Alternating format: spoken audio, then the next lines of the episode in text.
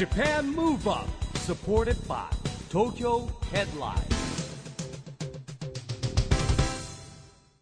こんばんは日本元気にプロデューサーの一木広治ですナビゲーターのちぐさです。東京 FM Japan Move Up この番組は日本を元気にしようという東京 Move Up プロジェクトと連携してラジオでも日本を元気にしようというプログラムですはい。また、都市型フリーペーパー、東京ヘッドラインとも連動して、いろいろな角度から日本を盛り上げていきます。さあ、市木さん。はい。七夕ですね。七夕ですね。まあでも子供の頃は短冊とか書いたけども最近そういうのないですね僕はね。お子さんちっちゃい時もやられたんじゃないですか？お子さんちっちゃい時は子供たちはやってましたよね。ほらうん幼稚園とか小学校ぐらい学校でまでやねるんですかねやりますもんね、でももうお子さんも大きくなられましたしね。大人になって短冊書書くかないな。ってなかなかないですね。うん。でも願い事なんかあります？書くとした願い事ら毎日願い事がありますからね僕の場合はね。最近の一番の願い事。うん？なんだろうな。でもほら番組タイトルが「ジャパンムーブアップ」ですから日本元気にっていうのを毎日思いながらですね。えー、すごい。なんかグローバルなというかなんか大きなスケールのそう人生一度ですね。願い事ですね。はい。日本も元気にしていこうみたいな。にだって日本元気にするイコール自分も元気だし自分がえー。元気なことしてないと日本元気になさすがらない言うことが大いきいな 市木さんは。え？ちぐささんの願い事は？私ですね、うん。あのもうこの番組5年じゃないですか、はい。うん。でずーっとなんかジムえもう卒業しましませんまだしません。ずっとなんかやっぱこう、うん。アスリートの方とか迎えるたんびに、はいうん。私もなんかもう運動もしてないからそれ毎やろう回言っててやってないじゃないですかやってないじゃないもうですか。でも、うん。先月私はジムに入会したんですよ、それも何回何回も聞いてるんだけど。ジムに入会したのは本当に10年ぶりぐらいなんですよ。あ、あそう。嘘嘘、10年ぶりじゃない。や。いや、あ、違った。3年ぐらい前にも一回入会してやめたんだ。でもじゃあ3年ぶりにまた入会したんです。まあ違うジまあムに。いいとしよ。うそれで？それで、ええ。今度こうそん続きますようにっはいて今願う。なるほどね。自分うん次第なんですけどね。うん。毎週聞きますじゃあ、はい、ちゃんおと言ってるか。ちょっとはプレッシャーかけてください。頑張るんで。はい。まあでも今日のゲストはですね、そんな私とはもう次元が違いすぎるお方、うん。しかも大きな願い事が叶ったばかりのこのお方、えー K1 ファイターの村越裕太選手です。はい村越選手はですねえ神奈川県平塚出身の23歳ですよまだ。はい。ね、さまざまな団体でですね、もともとのキックボクシング、まあ、空手キックボクシングからですね、昨年から K1 に参戦したんですけれども、はい。まあ、あの、まあ、僕も見に行きましたけどね、6月17日に行われた K1 大会でですね、えートーナメント3試合勝ち抜いて、はい。見事第2代 K1 ワールドグランプリのフェザー級チャンピオンになったんですね。うんまだほやほやですものね、はい。なチャンピオンになって、うん。えーたくさんフレッシュなお話伺いたいと思います。この後は村越優汰選手のご登場です。 Japan Move Up。supported by 東京ヘッドライン。この番組は東京ヘッドラインの提供でお送りします。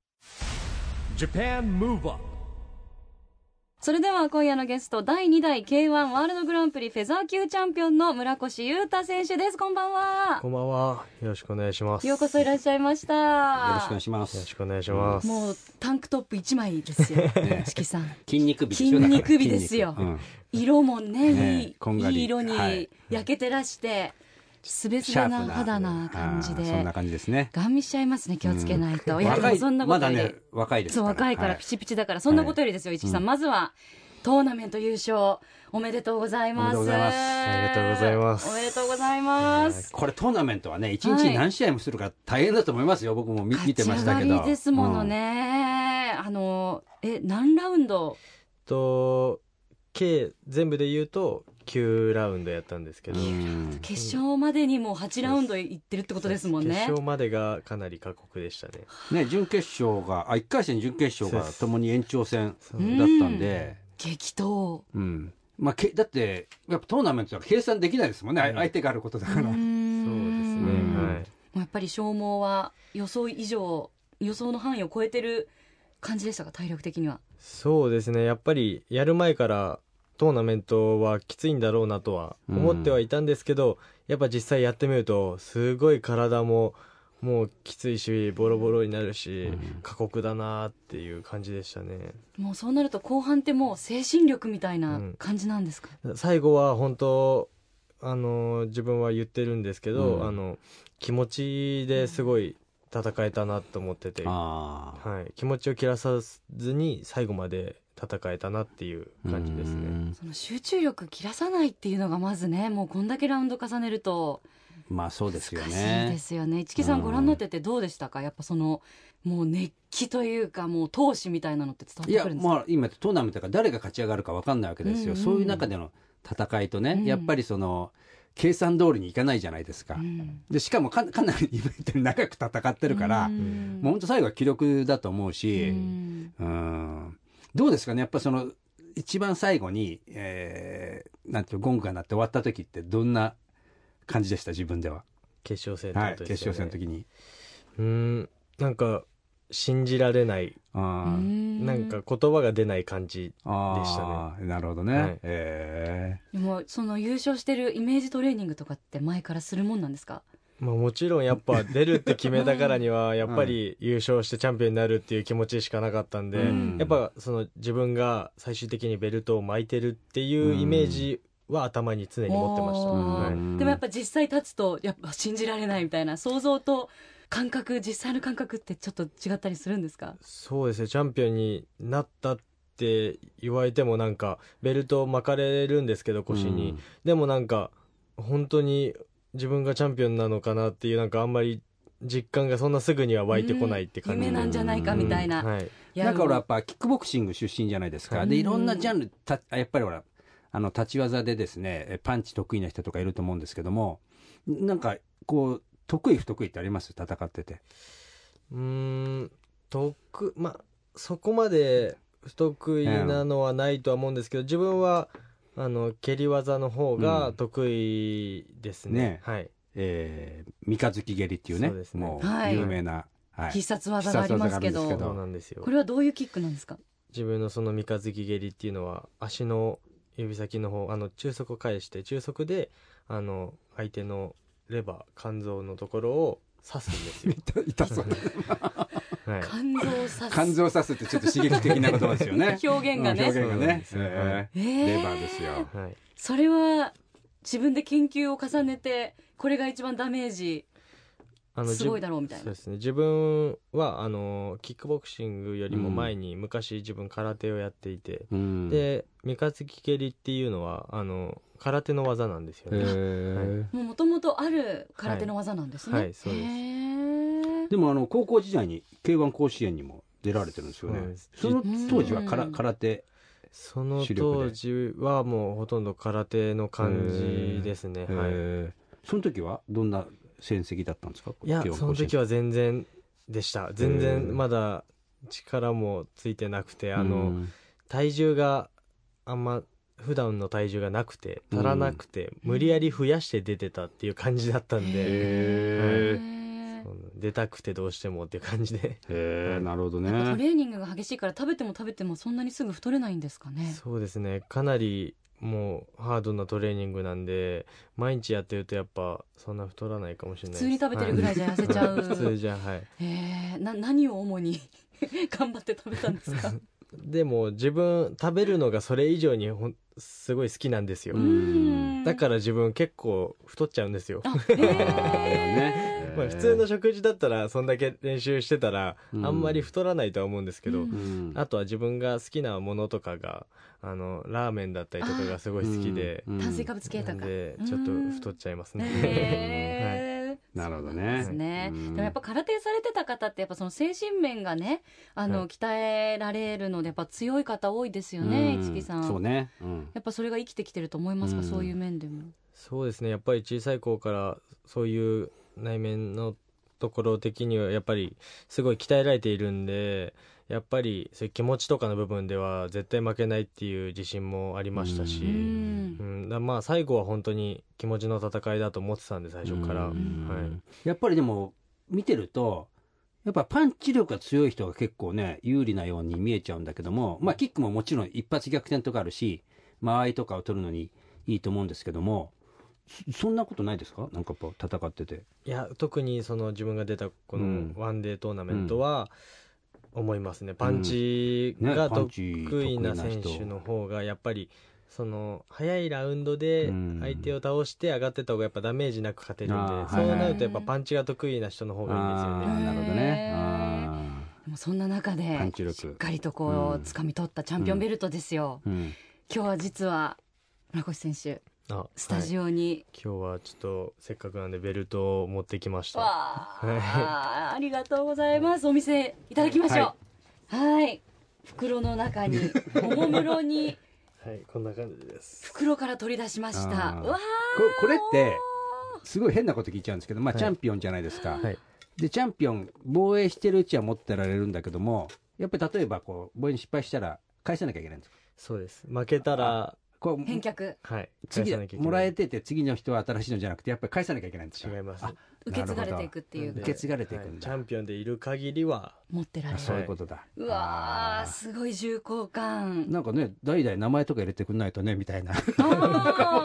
歴史が。歴史がね。はい。そうですね。あでもゴールドとねあのキラキラ輝く、うん。ダイヤのような石と K1。あとは持つと自分イメージしてたよりすごい重かったです、ああなるほどね。ええ。あじゃあえでも僕よりちぐさが持った方がいやいいんですか？感じるんじゃないですか？いやーなんか申し訳ない。すいません。じゃあちょっと持たせて。あ、えー、これあ無理だ。えそんな重い。あのテーブルから少し浮かせるだけでもちょっと女性私だとあ結構重い。ですよね。ちょっとダンベルっぽい。ダンベルっぽい重さありますよね。筋肉プルプルしちゃう感じありますよねうん腕が。本当だ。えこんな重いんですか？自分そんなイメージでは、うん。まあ、このぐらいだろうなって思ってたよりも重かったです。ずっしりきますね。え何キロぐらいだろうか？いや結構重いよこれ多分5キロ6キロですよね。5キロはい5キロは絶対ありますよね。うちの犬5キロなんですけどもっと全然ありますから。まあ犬とはまたね 別につかみ方が違うからね。あいやーでもすごい重みこれをね腰に巻かれた時は、いやもうそーのまあ本当にねご本人の前にしてあれですけどその日は泣いてましたもんねそうなんですよ。うん男泣き。男泣き。あんまり自分泣かないんですけど いや別に泣くとも決めてなかったですしなんか自然とチャンピオンになったら涙が出てきちゃって、へうはい。でももうあのしばらく経って今はもう実感というかお家にあるんですもんねこのベルト。うん飾ってますか、それともしまってますか？と家に会う時はもうカバンにしまって端に置いてあります。それは あのだなくさないように保管っていうんですか、うん。それともあんまりこう目につくとうん。ドキドキしちゃうから見えないところに。いやまあそういうわけじゃないですけどちょっとあの結構周りにちょっと扱い雑じゃないって結構言われちゃってますけど。ね。でちゃんと飾ったりした方がいいのかなとかまあそう思いますね。まあそれぞれですよね、うんはい。えー。まあそれからあの1回戦準決勝と両方とも外人選手だったじゃないですか、いはいはい。うん。やっぱり外人選手ってやっぱ見てるとパワーがやっぱ日本人の選手よりもあるように感じちゃうんですけどどうですそれ？そうですね。パワーはやっぱり体つきがやっぱり日本人とやっぱ作りが違うんで、うん。やっぱパワーありますね。あとは手足が長かったりだとか、あそういうやっぱりやっぱ慣れてない動きっていうかあん,、うん。あんまり戦うことない選手なんで、うん。やっぱ独特ですね、うん。動きが、はい、うん。これ戦う前に一応こうね野球とかサッカーじゃないんですけどこう分析するんですか？今度選手はこういうタイプだとか、一応映像を見てだったりを見へて。研究したりはしますね、そのシミュレーションと実際どうでした？戦ってみて。て特に1回戦なんですけど1回戦はやっぱ確実にやるあの準決勝とかだとはい。誰が勝ち上がるか分かんないんですけど、ね1回戦はね。1回戦はうん。もうやる間が決まってるんでうん。研究しちゃうんですけど、うん。1回戦目のフランス人は、あのすっごい手足が長いっていうのは分かってたんですよ、うん。でもやってみたらもっと長くてあやりーづらかったです。感覚的にはね実際やってみるとね。やっぱり手足が長いっていうのはやっぱりプラスなんですね。ねえ、うん。でもそうですね強いて言えばまあその一番意識する選手っていうのはその海外勢よりは国内の。まあ意識するっていう部分ではやっぱそうですね。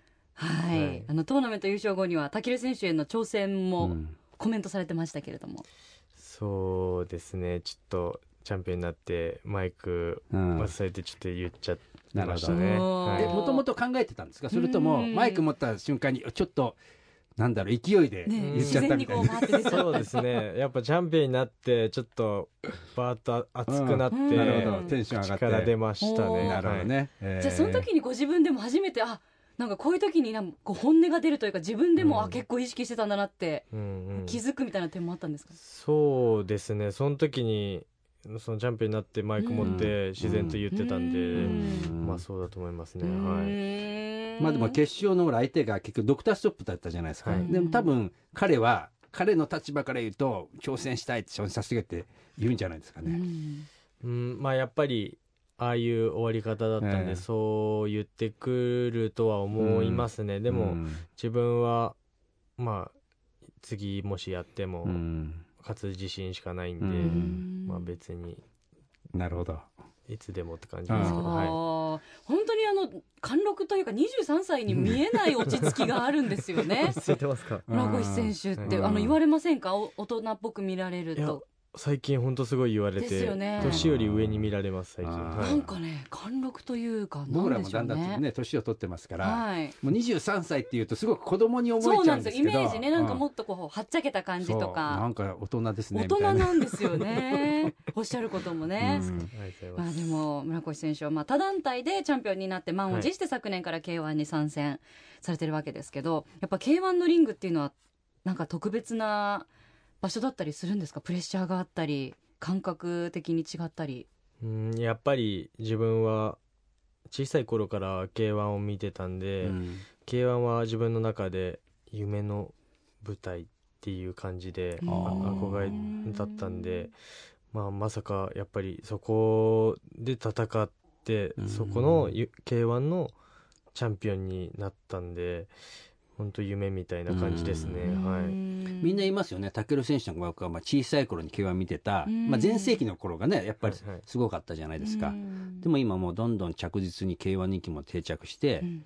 もう今やね、本当やっぱり昔よりもこうに日本の選手の強い選手とか人気ある選手増えたと思うんですよ。うん。なんかアイドル的はい。カリスマ性があるい選手彼がね,、あの彼もイケメンですけど、村越さんもすごくイケメンでいらっしゃいますけど、増えましたよそうなんですよ。ねだから女性ファンもねもちろんそれで筋肉、さらに増えますし、美しい美しい。男たち。みたいなね。そもそももうちっちゃい時からその K1 ご覧になってた時から格闘家になりたい格闘技やりたいっていう思いは終わりになったんですか？最初はあの格闘技始めたきっかけっていうか自分の両親が格闘技をすごい好きで、ういんつの間にか空手をやってました、うん。いつの間にか道着を着てました、えーっていう感じです、えでそれがまああの趣味の範囲を超えて、はい。これを職業としてもう追求したいって思い始めたのはいつ頃なんですか？としっかり思ったのはやっぱプロになってですね、プロになって、あのやっぱそういうお金を払ってうん。その、うん。自分の試合だったりを見に来てくれるやっぱそういう大会に出るわけなんで、うん。そういうところでやっぱ意識も出始めましたね、ううん。んあれ、キックボクサーっていうのもなんかこう、プロの試験があるんでしたっけ？キックボクシングはあのーそのボクシングとうん。かとは違って、えあのそのジムによってプロにするあのラインがいろいろ違うんですけえど、あ、そうなんですか。はい。例えばそのアマチュアのトーナメントを優勝したらはい。プロになるとか、自分はあのジムの会長に直々に言われて、あのもうお前はプロでできるからププロでやれって言われた感じなんですけど、もう特待生ですね、じゃあね。格闘技の特待生。はい。ねでもご両親がお好きだったらもう本当に喜ばれてるでしょうね。ーすごい親は喜んでますね。最大の親孝行ですよそねの試合終わった時もあの自分両親をリングに上げさせてもらったんですけど、はい。はいすごい喜んでて、うん。でたまたまその日は父の日だったんで、最高父の日ですよ。そうか、はい、終わった時に父の日だからって言ってベルトを渡したんですけどすごい喜んでました、はい。なんかよく考えたら、そう、思い出した。去年もそうなんですけどう、ん。去年も父の日に K1 大会やってましたね。か。そうそはい、なんで覚えてるかっていうと、去年は僕も長男、息子と行ったんですよ。はい父の日。うん普通なんかプレゼントとかくれるじゃないですか。うん何もくれ、ううん、何もくれなかった。父の日めっちゃ、根に持ってるじゃないですか 父の日なんだけどど今日って言ったら、一緒に行ってあげたじゃんとか言って。あげたっていう付き合ってあげたのがプレゼントっていうねで僕は K1 を連れてってあげたと思って意識だったのに、彼は、ね、ついてってあげたんだよ。ついてってあげたそっちの方ですねって思い出し切た。ないお父さんととか2年続けて父の日にやってるんだな、だから。うんそうですね、まあでも村越選手にとってはもう本当最高の父の日ね。最初はなんかプレゼントかなんか渡そうとか考えてたんですけど、はい。6月17日試合の日だなと思って、うん。そうですよね。いやこれはもう絶対でも買わないでベルトだって決めてたんで、はい、でもある意味プレッシャーありますよね。だってお父さんたち見に、ね、ご両親見に来てるんだから、うん。負けちゃうこともあるわけだからね。うちの親は毎回見に来てくれるんで、あはあーでも素晴らしいいい話ですね。なんかでも今きっとラジオの前にもこの話聞いていやー自分もって思ってる若者、まあ、もっと若い世代がいると思うんですけど、うん。何かそういう方たちにアドバイスすることってありますか？夢に向かって、まあ、特に格闘技の世界を目指しているい、人に。うんそうですね。やっぱり自分も格闘技歴自体はすごい長いんですけどやっぱりこうやってこういう形で k 1の世界チャンピオンになることができたのもすごい時間がかかったんですけどそれもやっぱり諦めないでずっとやってきたのが、まあ、こうやって結果に出たと思うんでまあ辛いことだったりもあると思うんですけどまあそれを諦めずにやれば絶対最後結果出ると思うんで諦めずにやってもらいたいですね。うんありがとうございます今のお言葉でもねだいぶ元気ね。与えられましたけれども、ぜひですねここであの村越選手に日本全体をこう元気にするような曲のリクエストも伺えればなと思うんですが、はい。普段音楽結構気になりますか、音楽そうですね。聞くのははい聞きます。はい、うん。あのトレーニングの時とか普段とか？と普段ですね。はいプライベートで。はい。ぜひあのおすすめの元気が出る曲を。はいとその曲はあの自分の入場曲うにん、うん。している曲で、はい。ずっとその曲を使っていて、まあ、その曲を聴くとモチベーションが上がるんでショーテックの「ブーヤー」っていう曲なんですけど、はい。それではお聴きいただきましょう、村越選手を日本を元気にする一曲です。ショーテックフィーチャリング We Are Loud サニー・ウィルソンブーヤー。Japan Move Up 薬選手の方で入場曲変える方もいらっしゃいますけど村越選手はもそうですね。自分はずっとこの曲で。やっぱりこの曲が流れたら村越だって思ってもらいたいんで、ううはい、結構あの今の選手の方って入場方法もこだわったり考えたりされるんですか、そうですね。で自分もやっぱりその入場のところでみんなにこう盛り上がってもらいたいんで、ん。ちょっとこれからちょっと入場のところもちょっと少し力入れたりしたいなとか、いろいろ考えてます。えーやっぱり格闘家の方ってねもうそのリングの上が全てっていう感じがありますけど最近の方ってみんな本当エンターテイナーというか皆さんに楽しんでもらいたいとかうん。盛り上がってもらいたいという気持ちがうん。まあ、強覚えてもらわなきゃいけないし、まあ、なんか俺写真とか別に撮っても何も言われないから、写真撮ってよりね、動画も撮ったりりしてますからね、ファンの皆さんは。は。いやーもうすごいですよねでもやっぱこの曲流れるとテンション上がりますか？まあ闘志に火がつくというか、試合の時のこの入場曲にしてるんで、うんちょっとドキドキします。ドキドキしますこの曲かあ聞くと、はい。でも格闘技っぽいですよね、これね、ねなんかね。なんかちょっと見てる方もなんか気持ちが上がなりってるよね、はいえー、お送りしたのは村越選手の日本を元気にする一曲です。Showtech featuring We Are Loud and Sunny Wilson Booyah でした。ラジオで日本を元気にするプログラム、ジャパンムーブアップ一木工事と、ちぐさでお送りしています。そして今夜のゲストは第2代 K1 ワールドグランプリフェザー級チャンピオンの村越裕太選手です。後半もよろしくお願いします。よろしくお願いします。よろしくお願いします。室越さん、あの、この番組はですね、オリンピック・パラリンピックの開催が決まりました、2020年に向けてですね、日本を元気にしていくために、私はこんなことをしますというアクション宣言をはい。ゲストの皆さんにいただいてるんですけれども、はい。今日はですね、ぜひ村越選手のアクション宣言をお願いしたいんですが。そうですね。はいやっぱり自分はそのキックボクシングをやっているんで、うんキックボクシングをもっともっと盛り上げて、うんメジャーにするっていうことでやっぱ盛り上げたいです。なるほど。はい今ね、一応空手はね、オリンピックの種目に入りましたからね。はい。でも空手もいろいろあるんですよね。あの、流派とか、こう、んえーまあそうか極真みたいに直接こう、はいはい攻撃できるのともう一つって普通の空手っていうのは寸止めなんですか？寸止め。ポイント制とかもあってポイント制か。自分は極真なんで当てる方なんですあけどなるほどね。はい。いろいろありますね。ポイント制っていうのはどどういう？その顔にもその防具をつけたありするんですけどてあ一点あー、はい。あそうですね。かすとかいうよりは当たったらもうポイントみたいな。そういうことですね、まあ、そういう種類もねあるということなんですが。はい。うん。あのオリンピックで何か注目してる競技ってありますか？自分結構いつもあの 100m 走が好きで、へおーあのなんかすぐ終わっちゃうんですけど一瞬で終わっちゃいますからね。その中にもちょっとドラマがある。ドラマがあるあの感じが自分はすごい好きです、ー。ん。あのご自身では全然陸上学生時代とかもされてない？もうずっと空手？ずっと格闘技です。少しだけかじったって感じですけど、うはーんなんか 100m 速そうな速そうですよね。あるんですけど。なんだろい、結う今日。構そうですね。あの走り込みとかすると、うん。速いねとは言われるんですけど、はい。うんえなんかその記録測ったことないんですか？100m いやいや記録をあんま測る時がなくてうんちょっと記録測りたいなと思ってちょっと前の自分より速くなってる自信があって。ああなるほどね。ね速そうですもんね。なんか今日も入れたちがなんかタンクトップに今すぐにでもこう すごい速さで走り出しそう。そうな感じな。そうそうそうー そうなんですね。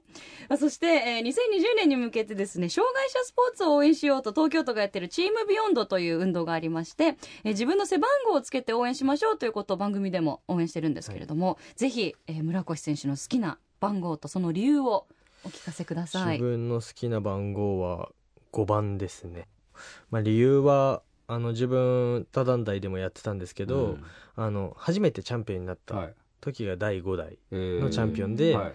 そこから自分はなんか5っていう数字が好きで、なんか何かと数字あっても5番を選んじゃったりとか、します、へはい、ー。そういうジンクスじゃないですけど、なんかあの5だと強い気がするとかあ、ります。あります、はい。結構気にしちゃうタイプですか、はい、何でもなんか選べるなら5にしちゃいます、なるほどね。じゃあ例えばなんかな並んでてなんかがあって3番目に入れるんだけどわざと 5, 5番目になっちゃう。みたいやでもそれもししたりします。本当ですか、はい。あじゃあいやこだわりってそういうとことでしょだって。できることならって感じですね、はい。でもアスリートの方ってそういうのある方多いですよね、うん。やっぱそれが一つのなんか験安心材料だったりねはいするのかもしれないですよね。でいつも以上の力をうん。発揮できるパワーになるというかじゃあ5番いただきました、はい。ありがとうございます。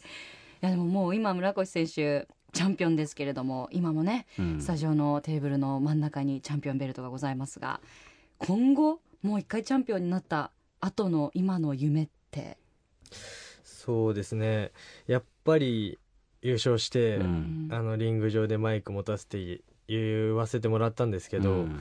やっぱり k 1で一番注目されてる選手はタケル選手ん。っていうふうに自分は見えるんですよ、うんそうなるとやっぱり自分はそのタケル選手と戦って勝ったらもっと自分は注目を受けれるんじゃないかとなるほど思っているねんで、うん。タケル選手といずれやって勝ちたいです、うん。そういう時ってほら今階級違うじゃないですかはい。どどっちかがどっちかに行くのかな。あ行くっていう。いやもちろんそれ下げてくれるんだったら下げてくれるんですけど、あー上げなきゃいけないのかそしたら。もう全然下げる気持ちがないんだったら自分は全然上げますし、あーまたラーメンその時はいっぱい食べい、て。そう。ラーメンじゃ上がらないでしょ。いやでもほらあのーそれこそほらいろんな今ねあのボクシングでも話題になりましたけどはい。体重が違うだけで全然パンチ力違うっていうことで言うとうん。ベストじゃないの上げてくっていうのは結構デデメリットにタケル選手がね番組いらしてくださった時もおっしゃってましたよね、上げるのにやっぱりそういろいろと肉体改造だったりをしなきゃいけない、うん。ただラーメン食べるみたいな感じじゃない、ないですよね。ね、はい体重だけ増やせばいいってことじゃないですもんね。ね。はい。中身が重要ですよそうねそうそうそうはい、いやー大変だ。でもやっぱそこまでのね意志があるっていうだからこそきっと前に進まあみんな切磋琢磨でね、タケル選手もそろそろ頑張るだろうし、ううんん。まあでもね、チャンピオンになってね、あの、やっぱりいろんな選手が出てくるっていうのは、K1 盛り上がりますからね。ねそうですよね、あの、見てる方としてはやっぱり嬉しいことですよね、いや本当何のあのでも因果かですね。ちょうど来週のゲストが タケル選手うん。なんですよ、ル選手、あの、この番組。浦部浩也選手がね、はい、お二方で、はい。あの二人仲良くて、なんか旅行とかしてるらしいんだけど。同ねじあ同じジムなんですよね。あ同じジム仲良しさんで。うん。まあね本当たまたまなんですけれども、はい。そういう流れになりまして、うん。なんでしょう何かメッセージがあれば我々からお伝えしておきますが。メッセージまあいつかやりましょうって。はい。でも格闘技選手ってお互いにそうなんですけど、ほら僕もね武選手もそうだし村越選手もそうなんだけどリングにいる時と、はいはい。ほらスタジオって全然違うじゃん、うんね。こう柔和な感じそうなんだけど、う。ん多分そういう会話になった時瞬間に俺は負けませんからって絶対お互いに言うんだよね。あー もちろんそうだ記者会見とかもそうなんですけどねお互いにもちろん勝負の前負ける気がないから、うん。僕は負けませんみたいな表情が変わる時があるんですよあね。りますね。うん、それはすごい感じるんだな。ん。まあでも今の一言にもねちょっとこうかなりの闘志を感じました、はいあの伝えておきます。お願いします。はい、えー、本当に今日は興味深いお話たくさんどうもありがとうございました。これからもご活躍本当に楽しみにしてます、はい。えー今夜のゲストは K1 ファイターの村越裕太選手でした。ありがとうございました。ありがとうございました。Japan Move Up,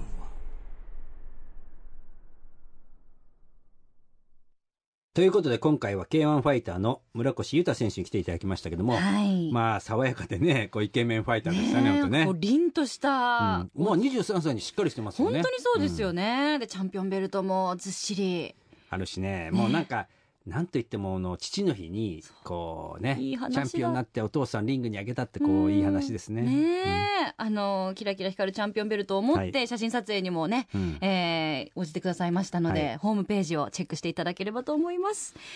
そして先ほどもちらっと言いましたが来週のゲストは K1 ファイターのタケル選手と浦部光也選手のチャンピオンコンビです、えーしかもですね公開録音の模様をお届けするんですがなんとこの公開録音行われますのが明日でございます、えー明日7月8日日曜日東京調布市にあります競輪場。東京オーバル慶応閣で行います。夕方5時頃からスタートですのでぜひお時間のある方は見にいらしてください。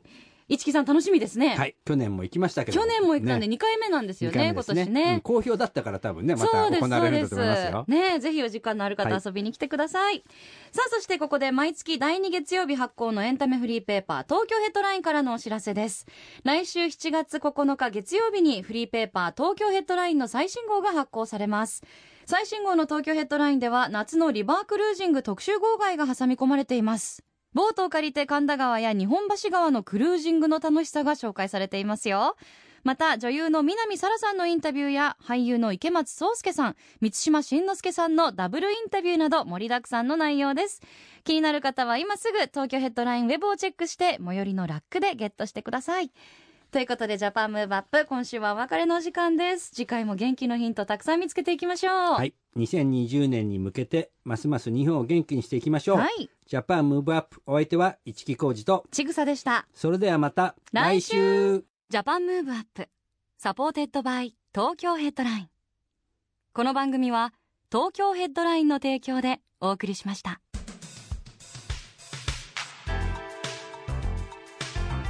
Japan Move